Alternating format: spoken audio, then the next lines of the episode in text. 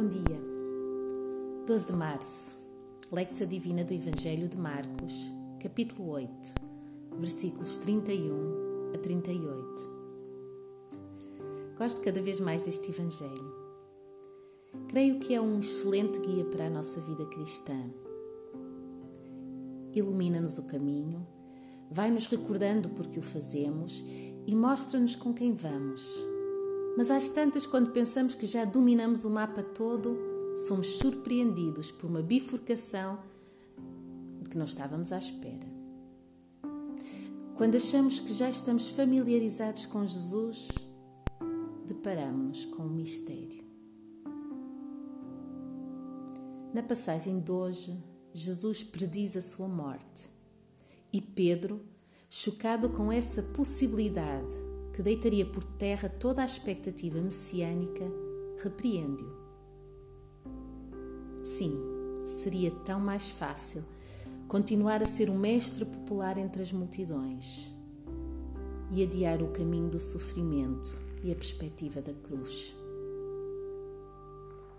É essa vozinha de Satanás, do acusador, que ele não irá ceder, por mais tentadora que seja. E nós? Perante o convite a tomarmos a nossa cruz e seguirmos a Cristo, como respondemos?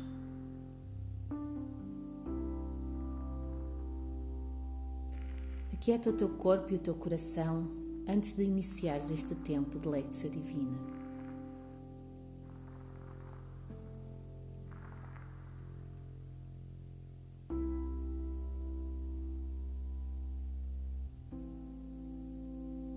Lectio do Evangelho de Marcos, capítulo 8, versículos 31 e seguintes. Então começou a ensinar-lhes que importava que o Filho do Homem sofresse muitas coisas, fosse rejeitado pelos anciãos, pelos principais sacerdotes e pelos escribas, fosse morto e que depois de três dias ressurgisse. Ele dizia abertamente estas palavras e Pedro, chamando-o à parte, começou a repreendê-lo. Jesus, porém, voltou-se e, olhando para os discípulos, repreendeu a Pedro e disse: Para trás de mim, Satanás. Não pensas nas coisas de Deus, mas sim na dos homens. Então, chamando a si a multidão, e juntamente com os seus discípulos, lhes disse: se alguém quiser vir após mim, negue-se a si mesmo, tome a sua cruz e siga-me. Pois quem quiser salvar a sua vida, perdê-la-á. Mas quem perder a sua vida por causa de mim e do Evangelho, esse a salvará. Que aproveitaria ao homem ganhar o mundo todo e perder a sua vida? Ou que daria o homem em troca da sua vida. Qualquer que nesta geração adúltera e pecadora se envergonhar de mim e das minhas palavras, também o Filho do Homem se envergonhará dele quando vier na glória de seu Pai com os santos anjos. Palavra do Senhor para ti.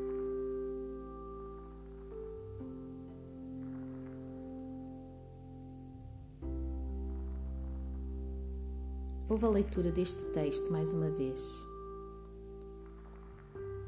Então começou a ensinar-lhes que importava que o filho do homem sofresse muitas coisas, fosse rejeitado pelos anciãos, pelos principais sacerdotes e pelos escribas, fosse morto e que depois de três dias ressurgisse.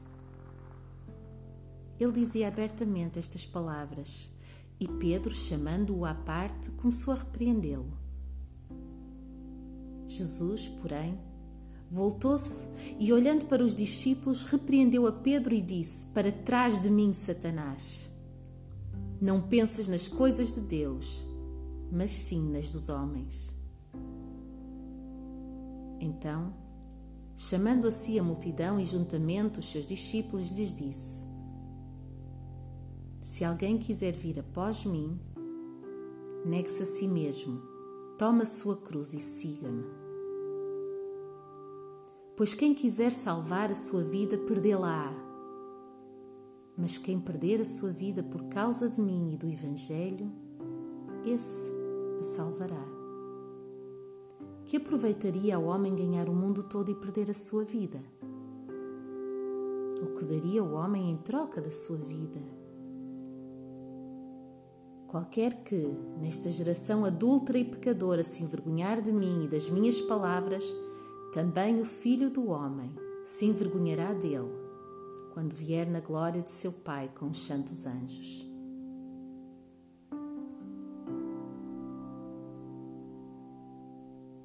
Meditácio. Ao ouvires ler esta passagem, que palavra te agitou ou aqueceu o coração? Essa é a palavra que o Senhor tem para ti hoje. Fica a ruminar nela. Abre-te àquilo que o Senhor te quer dizer a ti.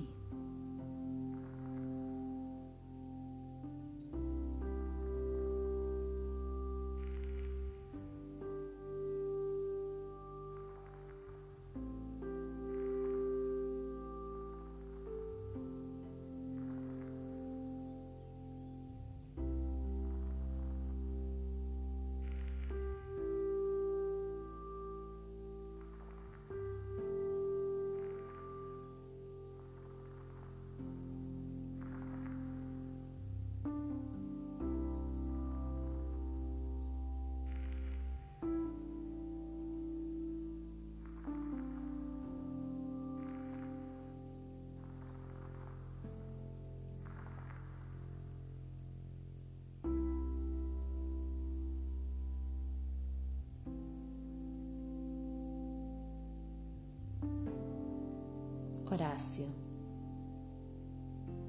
Neste momento de oração, és tu quem falas com o Senhor.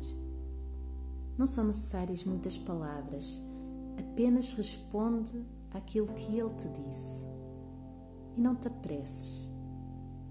Deixa que a tua resposta brote do mais profundo e mais verdadeiro de ti.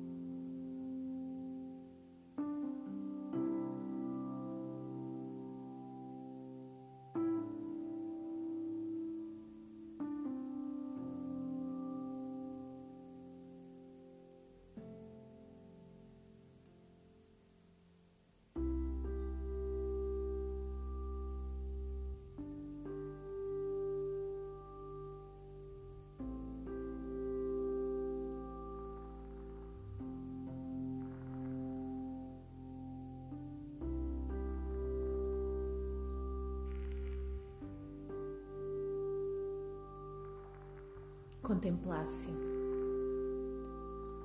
Permanece na presença de Deus por mais alguns instantes. Deixa-te banhar pelo seu calor. Deixa-te encher pelo seu espírito.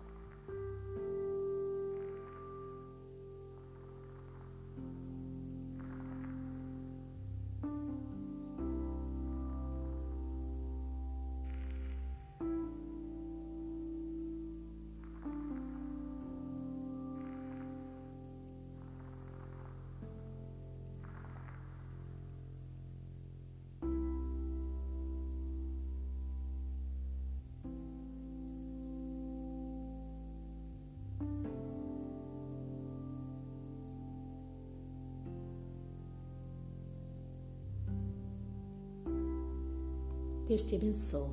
Até amanhã.